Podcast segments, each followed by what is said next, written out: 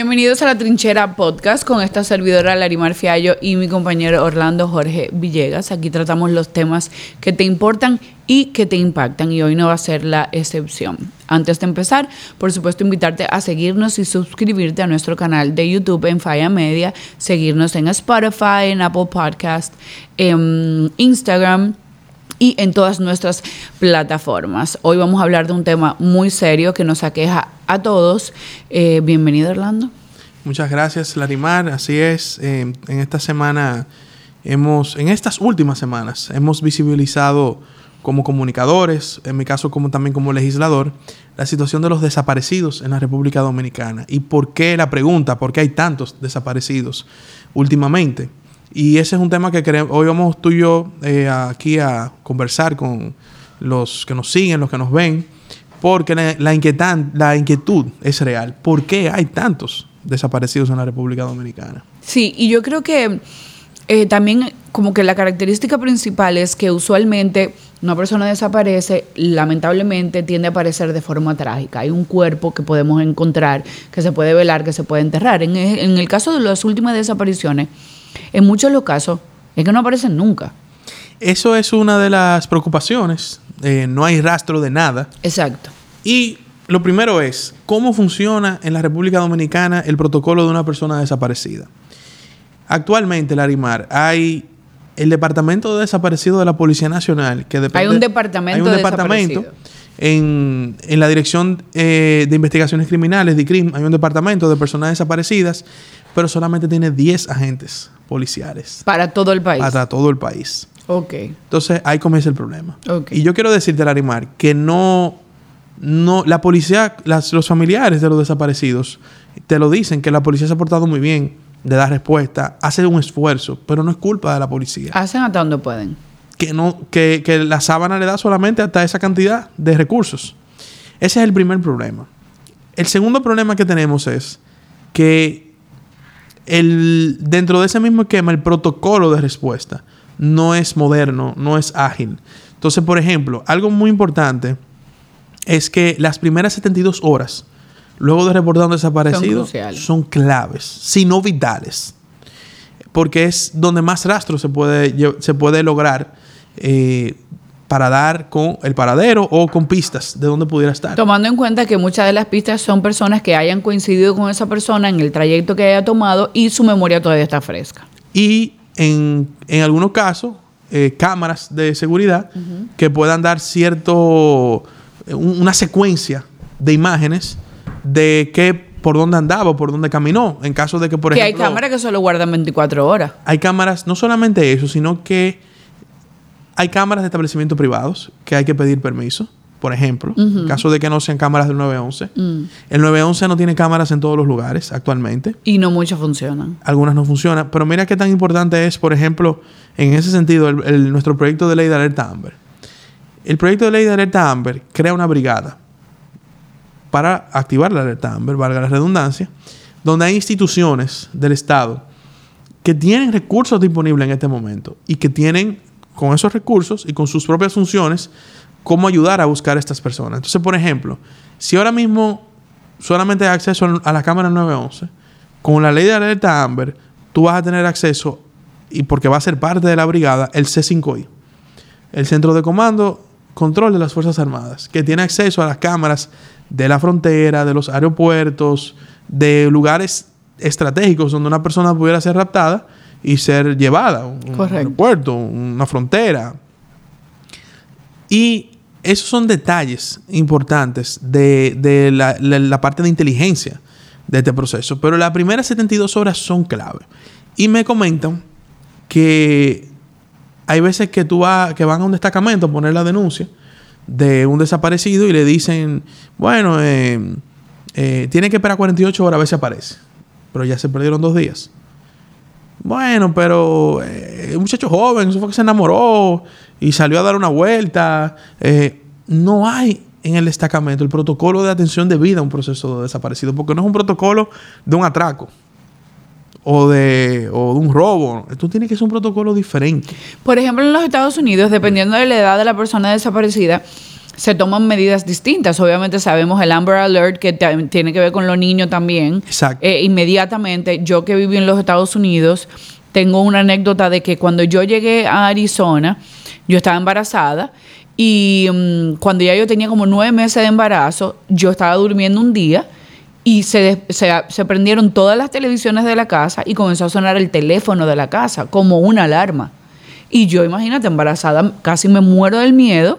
Y obviamente el que era en ese momento mi esposo me dijo, no, espérate, eso, fue, eso es que un niño se perdió.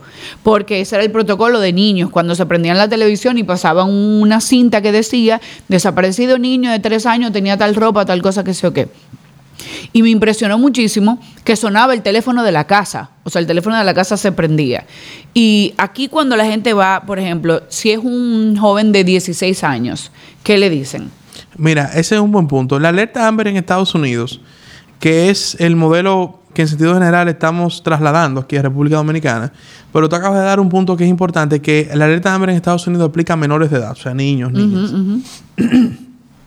en nuestro caso, como no tenemos un sistema tan avanzado como Estados Unidos, la alerta Amber aplicaría a otros grupos poblacionales, no solamente menores de edad. Aplicaría en un, prim- en un primer borrador, nosotros colocamos menores, obviamente, colocamos eh, Adultos envejecientes.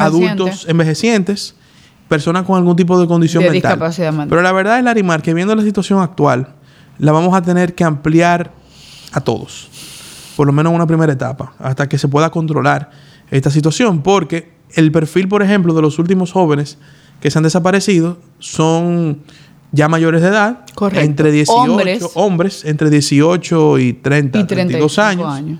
lo cual llama suspicacia ese perfil, un perfil de un- jóvenes saludables en buen Muy estado de salud. específico, correcto. Entonces, hay uno realiza una serie de suposiciones sin rigor científico, porque quiero aclarar eso. Lo que voy a decir ahora no tiene un rigor de investigación ni un rigor científico, pero ya uno ha visto casos donde eh, cuando se buscan personas jóvenes con buen estado de salud, puede haber detrás una red de tráfico de órganos. Correcto. ¿Qué es lo que se está moviendo en el... En el Hay una comidilla con ese. con Correcto. ese La tema. teoría del populi es ese, eh, que hay una red de tráfico de órganos y que están eligiendo estos, hom- como bien tú dices, saludables, de, de un rango de edad y todos varones.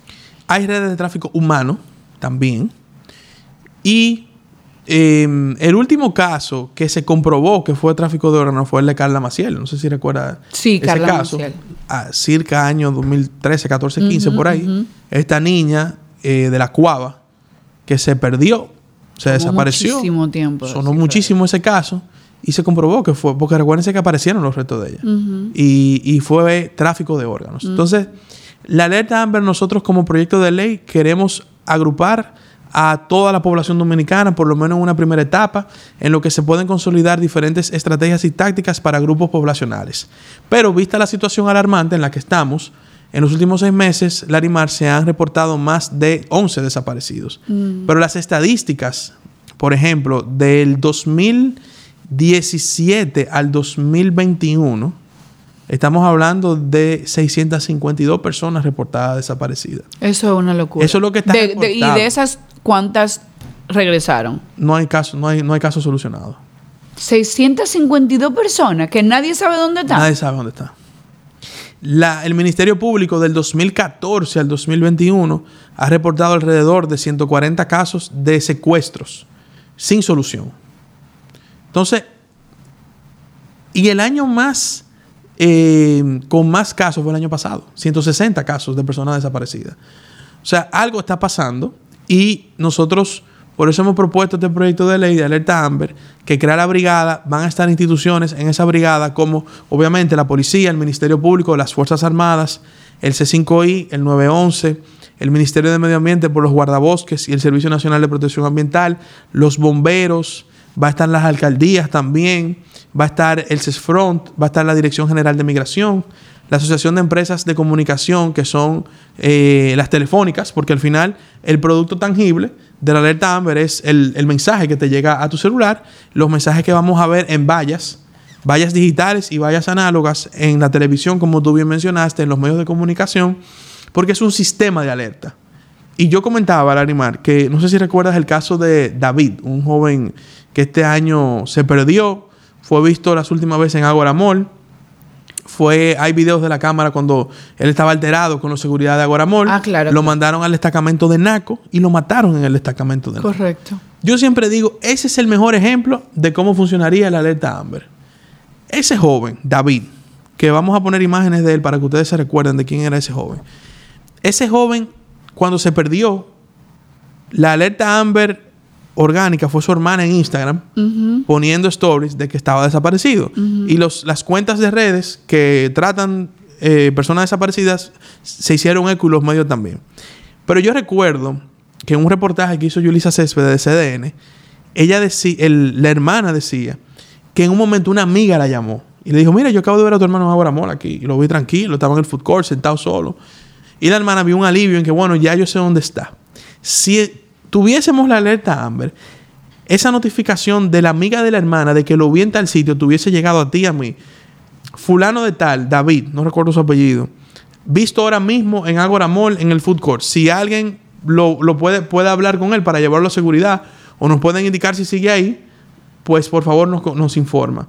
O sea, hubo forma de esa vida haberla salvado si tuviésemos la alerta Amber. Claro. Mira, el, últimamente eh, cabe mencionar, o sea, hay que mencionar lo que de las personas desaparecidas hay varios miembros de la comunidad LGTBI.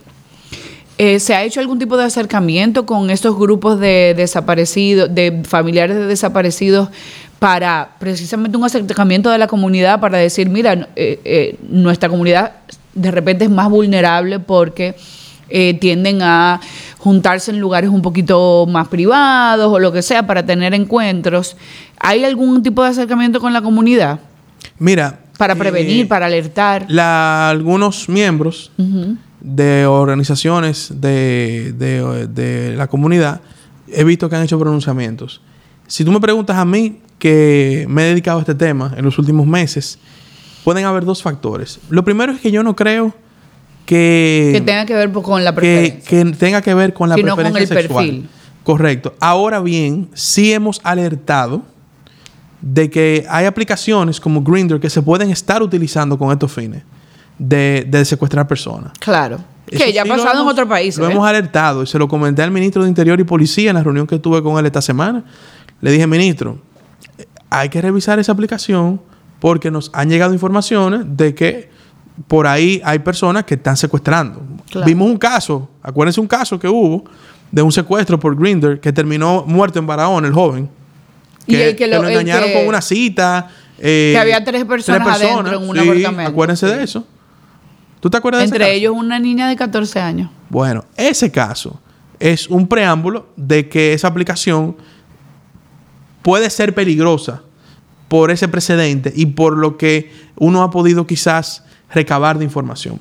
Pero yo pienso que en sentido general no hay algo con ni preferencia sexual, ni color de piel, ni nada en ese sentido.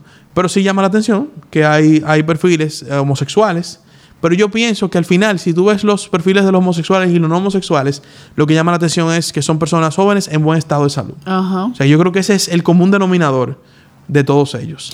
Tú sabes que, eh, Orlando, yo hablando con mi papá precisamente de eso, del tema de lo desaparecido, mi papá, que siempre trabajó en, en barrios y en comunidades eh, retiradas con el tema de educación de salud, él me decía, Larimar, pero es que los desaparecidos siempre han existido. Tú vas a un barrio pesado, como decimos nosotros, y, y y la gente te puede hacer cuento de muchísima gente que ha desaparecido. O aquí en el 94 desaparecieron cinco niñas, o esto que lo otro. Lo que pasa es que ahora ustedes tienen la suerte de las redes sociales. Si un hermano tuyo no sabe que tú tienes dos días que no coge el teléfono, inmediatamente sube una foto tuya, averigua lo que tú tenías puesto y tienen esa gran, eh, esa gran herramienta para. Pero también la herramienta tiene eh, conoce de estratos. Entonces, el que de repente es clase media, clase media alta, inmediatamente tiene acceso a redes sociales, la gente lo multiplica, pero el que tenga un barrio, que lo que tiene son 100 pesos de paquetico de repente, y no puede multiplicar tanto ese mensaje en redes sociales, o quizá no le van a hacer tanto caso como se lo harían a un clase media, eh, eso también es un tema. Debe de existir un, un sistema que abarque a todo el mundo, sin ningún tipo de distinción. Y eso es lo que tú quieres hacer con este proyecto. Correctamente. Mira, los casos se han visibilizado porque muchos de los desaparecidos vienen de familia con cierto nivel de, poder adquisitivo y han podido, como tú bien dices, visibilizar sus casos. Por eso a mí me preocupa, Larimar, ¿cuántos casos no se han reportado? Correcto. ¿Quién sabe cuántos no se han reportado? Por falta de diligencia de una familia, por falta de ah, no, yo no voy a perder mi tiempo en la policía. O sea, ¿quién Un sabe? paréntesis, por ejemplo, la nana de mi hija el otro día, yo le dije, ay, mira, desapareció este muchacho. Y me dijo, no te preocupes que se aparece. Y yo como así, me dice, ese aparece. el que no aparece el de allá de San Isidro donde yo vivo. Y yo, no, pero, ¿cómo así? Me dice, tú vas a ver que se aparece. Bueno, existe esa percepción de que cuando una persona viene de un estrato social con mayor poder adquisitivo, las autoridades eh, tienen más interés por un tema de opinión pública. Pero en este caso se ha demostrado que lamentablemente no han podido dar con el paradero de ninguno de los jóvenes y con casos anteriores también. Yo creo que la alerta Amber viene a solucionar ese problema, porque la alerta Amber, aparte ya de la, de la brigada, de las estrategias y las tácticas, debe de crearse un protocolo que no lo crea la ley, sino se creará después, o sea, una vez aprobada la ley, de cómo acercar a quien recibe la denuncia, a las familias que puedan tener esta situación. Te repito, esa parte es fundamental. O sea, el primer, el primer contacto de un familiar, allegado, amigo, de un desaparecido con la autoridad es clave, determinante, para poder, primero, darle la atención debida, pero segundo, darle la esperanza. Porque mira, por ejemplo, esa percepción, bueno, esa no aparece, el otro aparece. Pero no apareció ninguno el día de hoy. O sea, entonces algo está fallando. Tú sabes que yo tengo dos inquietudes más. El, el, mm, con el tema de a mí me encanta lo que tú explicaste de la estructura, cómo va a ser como una hiperconexión entre medios de comunicación, policía y todas esas cosas.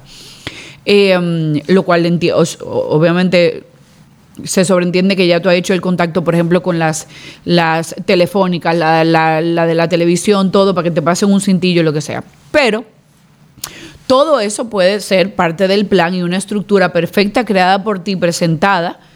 Em, pero las herramientas funcionan. ¿Por qué? Porque, por ejemplo, con el tema, me específicamente a la cámara del 911. Con el caso de este muchacho, no me acuerdo su nombre ahora, ahorita lo tenía el nombre, del que es actor.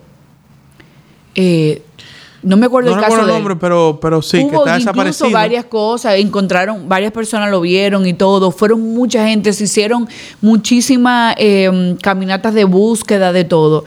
Yo no he vuelto a saber nada de ese caso. En un momento lo comenté, alguien me dijo, no, la familia como que, como que ya no quiere que se hable más de eso, como que medio ahí había una teoría de conspiración. Pero en ese caso me acuerdo que se hizo muy, muy notorio el hecho de que muchas de la cámara por donde él pasó no funcionaban. Pero sobre todo que tardaron un mes para entregar el pietaje.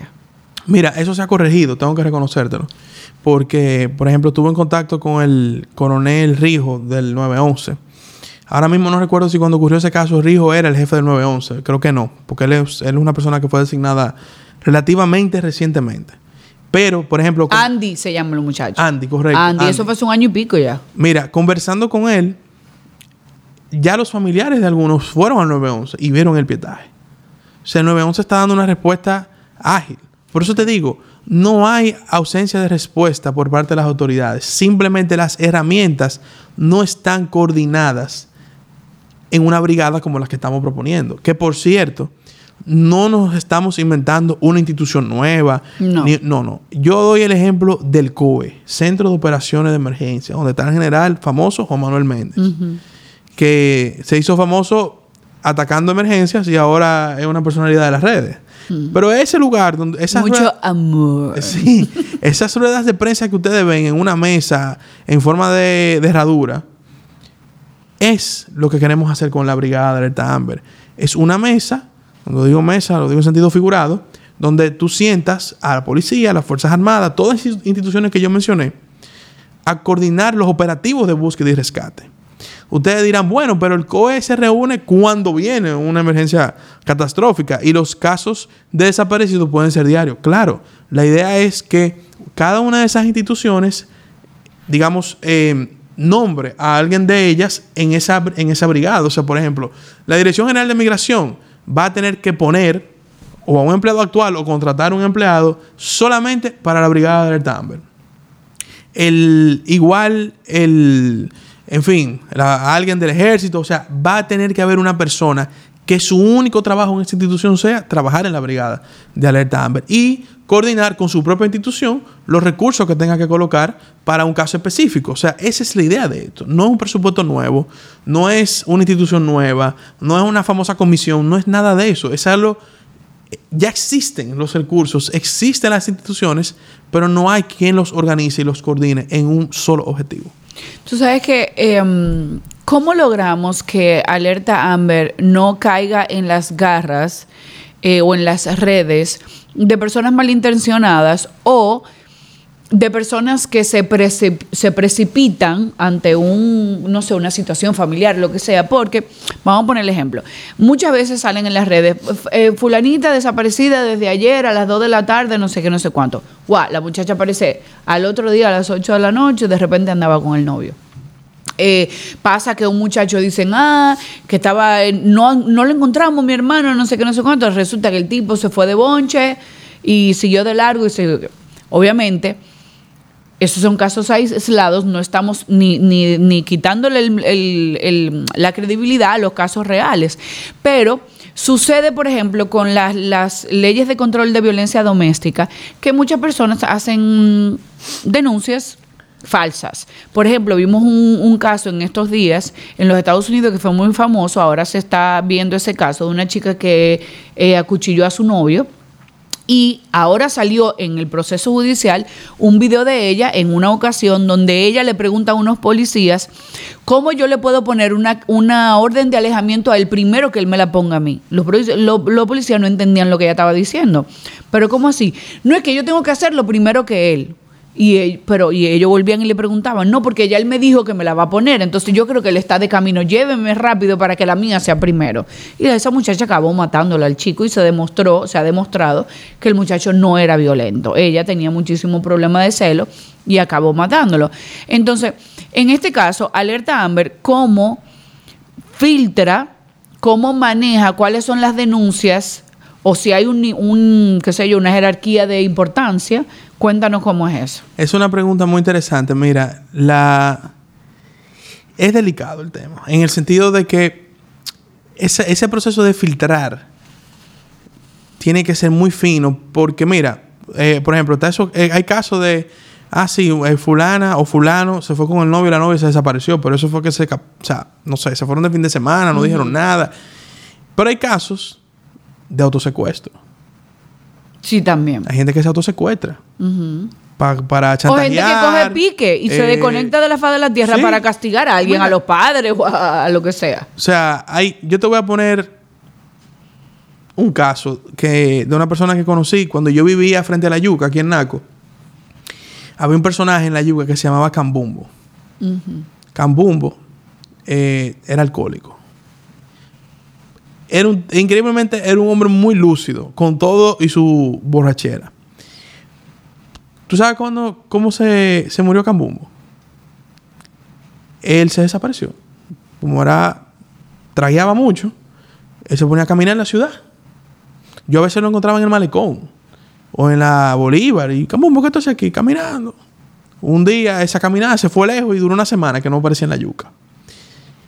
Una persona lo encontró tirado un día en una, en una calle, amarillo, de no comer, de, de quién sabe sus necesidades básicas, etc.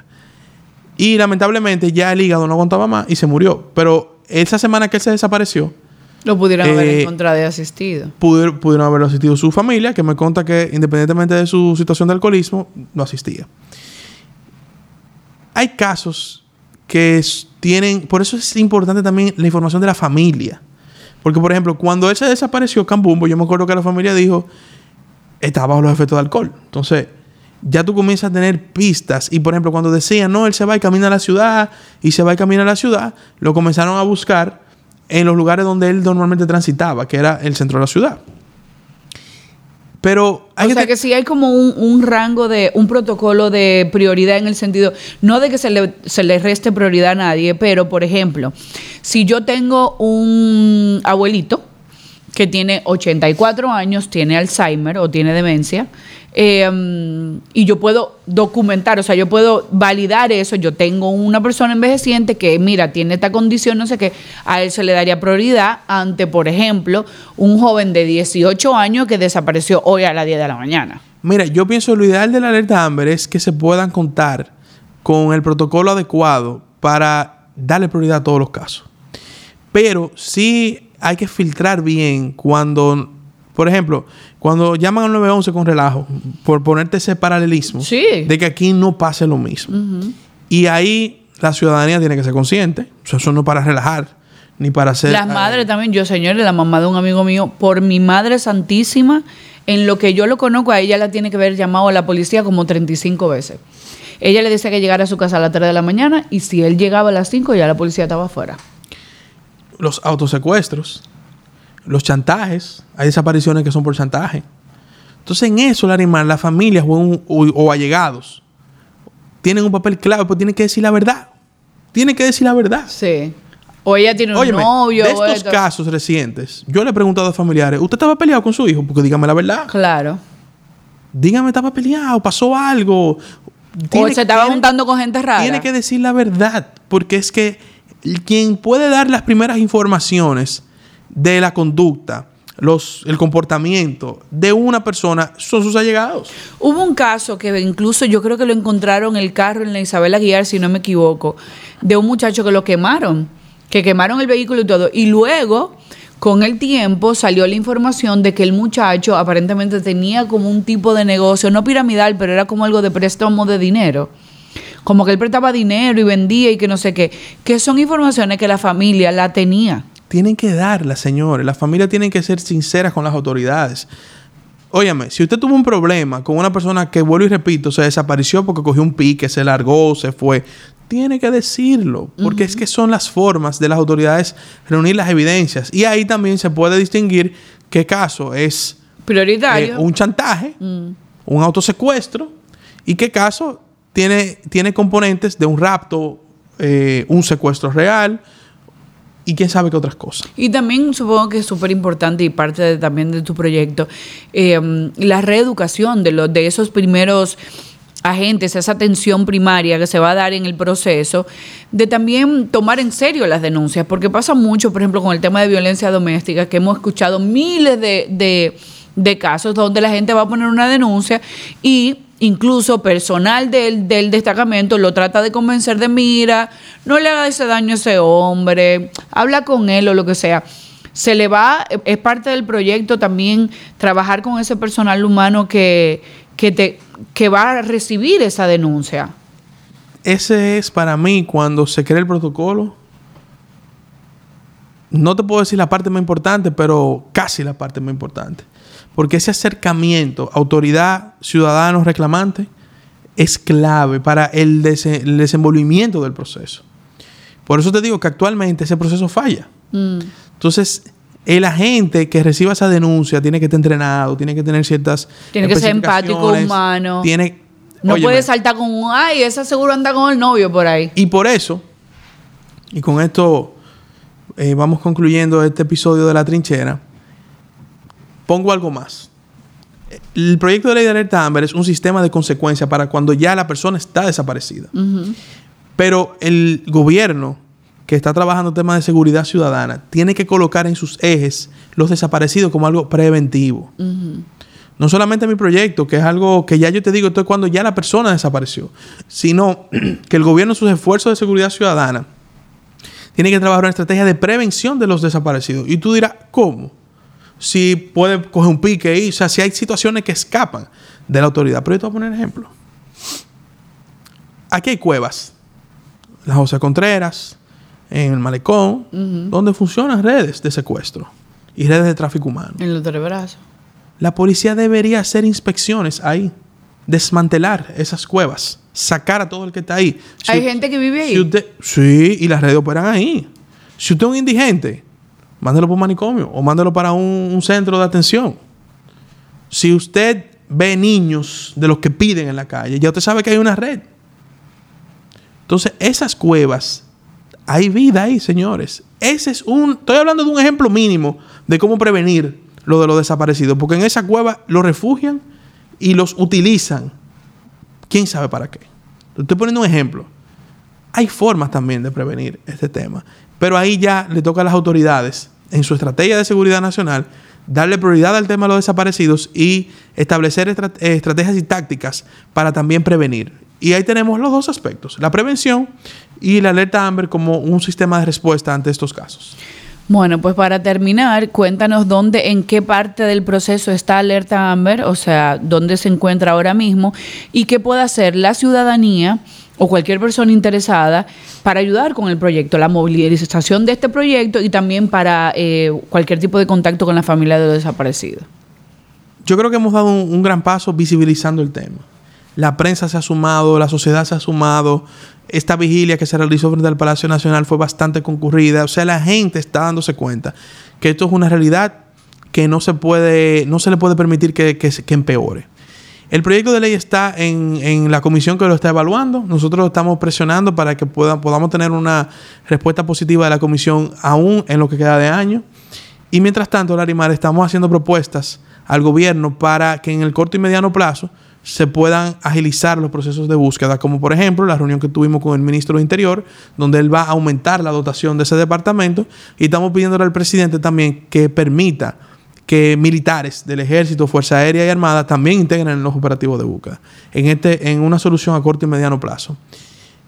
A la sociedad, a los que nos ven y nos escuchan, intégrense, denuncien.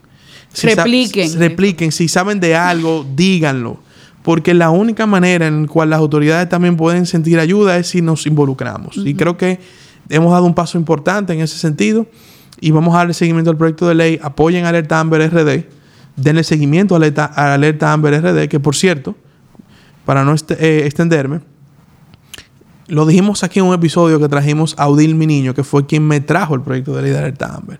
Les recuerdo que Alerta Amber, el nombre le pusimos así aquí también, porque ya es una marca internacional. Da confianza a turistas, a inversionistas. Casi todos los países que han aplicado este sistema le han puesto Alerta Amber. Yo creo que solamente uno, literalmente, en el mundo no se lo ha puesto. Entonces, nosotros tenemos que pensar también en ese tipo de, de circunstancias con este nombre. O sea que involucren, hay que involucrarse. Mira, desde que se ha involucrado parte de la sociedad, ya se está dando visibilidad y respuesta al tema. O sea que vamos a darle seguimiento. Nosotros aquí en la trinchera también iremos actualizando sobre estos temas y dennos todo el apoyo para que este, esta alerta, esta brigada, sea una realidad. Bueno, pues nada, así concluimos con la trinchera pidiendo tu apoyo y que te sumes a esta red de personas que estamos comprometidos con este proyecto y también con encontrar a estas personas, Dios mediante, con bien. Te invitamos otra vez a seguirnos en todas nuestras redes sociales, en Spotify, en Apple Podcast, en Instagram, en Twitter, en Facebook y por supuesto suscribirte a nuestro canal de YouTube, Falla Media. Esto fue La Trinchera Podcast. Hasta la próxima.